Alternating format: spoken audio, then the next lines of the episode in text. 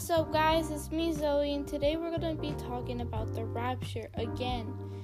The rapture is something very, very scary and something that nobody wants to be here for. When the rapture comes, before all the bad stuff happens, God is going oh not God, well Jesus is going to be coming on the earth to collect all his people that are going to heaven and the Holy Spirit. And all those people that said they were Christians, they weren't. And the people like they're always saying, I'm Christians, I go to church, I do this, I do that, I pray, I read the Bible, but like maybe they don't care about it and they don't like trust it or believe it. But they say they're Christian. Or they have hate on someone or they do bad things, like really, really bad things. And that person would be left behind. They would not go with, with God. They wouldn't go with Jesus. They wouldn't go to heaven. The Holy Spirit is going to leave, which is going to make uh, the, the earth horrible. A lot of people are going to be staying when the rapture happens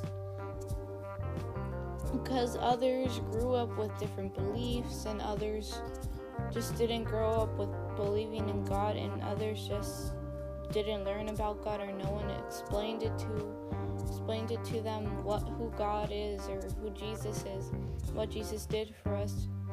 Jesus sacrificed himself on the cross for all of our salvation and all of all of us when he was on the cross. And he went back to heaven and he said that he would come back to earth to come back for his people and then leave those behind who didn't follow him or God, his Father. Jesus what did something amazing. He was on a cross uh, somewhere very far.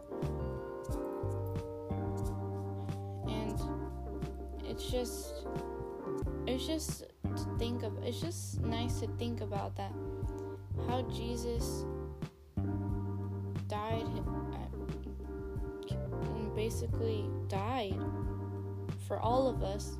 If he didn't die for us we wouldn't be saved at all.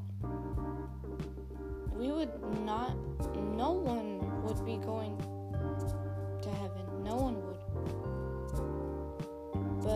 what Jesus did for us is special. He died on the cross for us. He died on the cross for us. For we all can be saved. For we all can be safe. For we all can for we all can go to heaven. You guys should be grateful for this time that he's giving us before the rapture comes. He wants everyone to be saved. He wants everyone to go to heaven. He doesn't want nobody staying here for the rapture. As I said, the rapture is very, very scary. Not, the, not even the bravest person on this earth can go through that alone. It's too, it's too much. Trust me. The people that are staying try to change yourself now. Those who don't believe in God, change yourself now. For you can like have you can have a better life. It, it's eternal life or eternal death. Which one do you want? I want eternal life. I want to be with God and Jesus my whole entire life. There's only one God and there's only one Jesus. I want everyone to go to heaven, and so does me. And in the Bible it says, 2 Corinthians 5:10, 10, for we must all appear before the judgment seat of Christ, so that each of us may receive what is due us.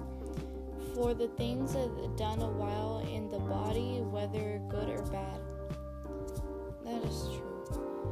God wants everyone to be good. He doesn't want nobody to be bad. Everyone makes a mistake in life. But there's there's still time to change yourself. John 14 3. And if I go and prepare a place for you, I will come back and take you to be with me, that you also may be where I am. He's talking about he wants you all to go to heaven. He wants everyone to, um, he wants all our spirits to be in heaven. He wants everyone to be holy, to believe in him, to love him, and to love the world. Luke 10:20. However, do not rejoice that the spirits submitted to you, but rejoice that your names are written in heaven. I don't know if any of you understand this, but are written in heaven. And he wants he wants every single one. He created us and he made us with his own design, which is very special. And he wants all everyone. I keep on repeating this, but I want everyone to know I'm clear. He wants everybody to go to heaven. He doesn't want nobody staying here for the rapture or to go to with the devil. That is just bad because staying here for the rapture is just horrible. No one wants to stay here for that. For everyone who knows what the rapture is, but they believe in it, they don't want to be here for the rapture. Nobody wants to be here. When this happens, when Jesus writes our names in the book of heaven, is when we open our heart to Jesus. When we open our heart to Jesus and receive Jesus as our Lord and Savior, He writes our names in the book of life. Mark 13:32 But about the day or hour no one knows, not even the angels in heaven, nor the Son, but only the Father. So he's talking about that only God knows when the rapture is going to be. The Father. He's going to send his son back to earth for he, for he, we could for he could take his people. But everything is already prepared Yes. in heaven and on the It's earth. always been prepared. He's just been waiting because he, He wants everyone to go to to be heaven. saved. God says that that He hasn't He hasn't um, come back yet because He wants everybody to be saved.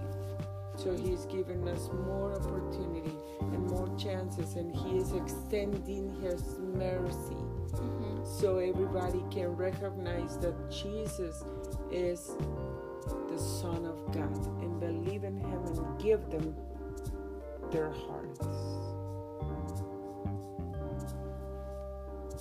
Revelation 3:10 Since you have kept my command to endure patiently, I will also keep you from the hour of trial that is going to come on the whole world to test the inhab- inhabitants on the earth. Of the earth.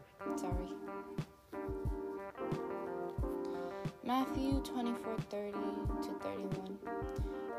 Then it will appear the sign of the Son of he- a man in heaven, and the, all the, pe- the people on the earth will mourn when they see the Son of Man coming on the clouds of heaven with power and great glory.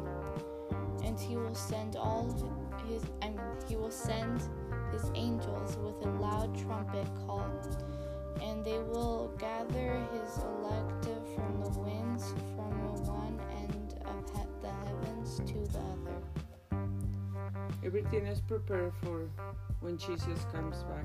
Everything, everything. They were trumpets, right? Yeah. It's Yeah, what just be playing it's what you just read. The angels. Mhm. The angels. But the Bible says what you just read every everybody everybody on the earth is going to see when the son of god is coming And just telling earth. everyone, trumpets are loud. I hear them every single day. Philippians chapter 3 verses 20 and 21 says But our citizenship is in heaven.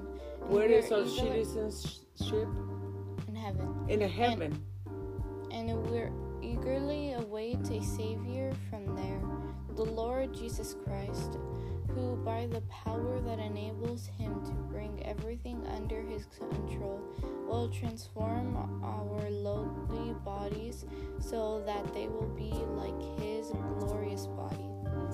He means like if you're hurt, if you're disabled or something. In heaven, there's not going to be more pain, no more sickness, no more illness, no nothing, no more nothing. Um, Romans 8 18. Oh, wait, no. This is like a little picture that they have on this little website, and it's really cute. And it says Romans 8 18. The pain that you've been feeling cannot compare to the joy that's coming. That is coming. That's talking about when And we so go let me to heaven. let me show you the picture. We'll tell you about the picture, like describe it. There's a path of a dry grass, like very very dry. I feel like that's the devil's path because Well, it's the pain, it's all the things Yeah. that we go through here on that's the the earth. devil's path because he wants the you to get the hurt. He wants you to get hurt. He, wants, wants you to us be to die. silent. He wants us to all be with him. Mhm. to not be with Eternal death. And I'll, Eternal I'll tell another story about how the devil got sent out of heaven, by the way, if none of you ever know that. And there's a green side. The green path, the green path is heaven, Where It's- Jesus is. where God is, where it's amazing, it's Where the light is. where no one is going to be hurt. There's not going to be more tears, Let me more read it pain. again. The pain that you've been feeling cannot compare to the joy that's coming. Romans 8:18. That is just amazing. And Now, let's what read the it's talking about? It's talking about the joy when Jesus is coming back to take us with Him. Yes. I consider that our present sufferings are not worth comparing with the glory that will be revealed in us.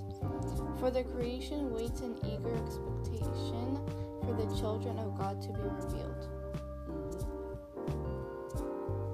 Uh, we're going to be reading one more because it is almost time to go. and this is the last one. Acts 1 8. But you will receive power when the Holy Spirit comes on you, and you will be my witness in, G- in Jerusalem and in all Judah, Judea, in Samaria. Samaria. Samaria, sorry, and to the ends of the earth. He said to them, It's not for you to know the times or dates when.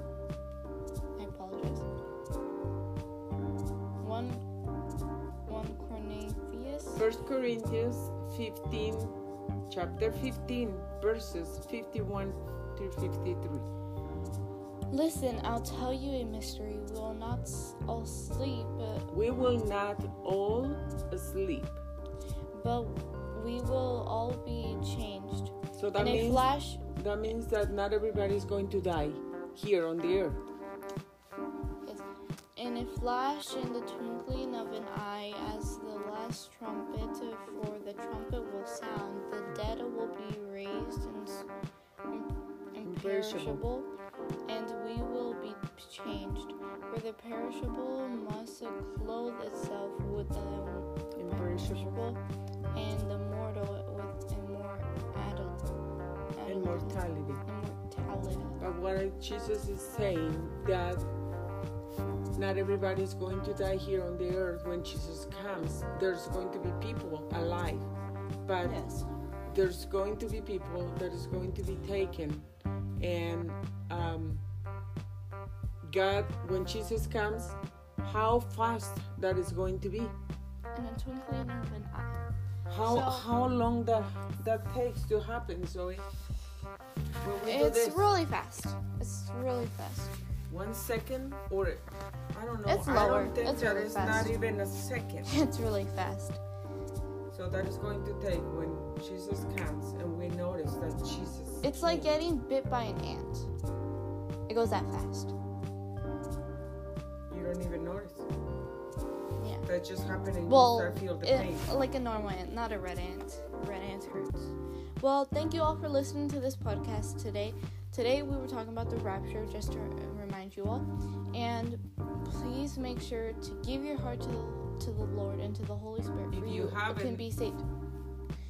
For you can be saved. You can do For you can be saved. And please come back tomorrow for you can listen to the story of how the devil got sent back. Well, got sent. Well, under the earth. He basically got sent to hell. He created hell for um, to imprison the devil because. Well, I won't tell you that today. That's gonna be a surprise for tomorrow, and I'll tell you all of the story tomorrow. And I hope you have a wonderful day. God bless you all. Have a great day at school, um, at work, uh, at home, anywhere you go. stay at home, pray for their family. Yeah, pray for your families. Have a wonderful day. I hope you all learned something today. And God bless you all. Bye.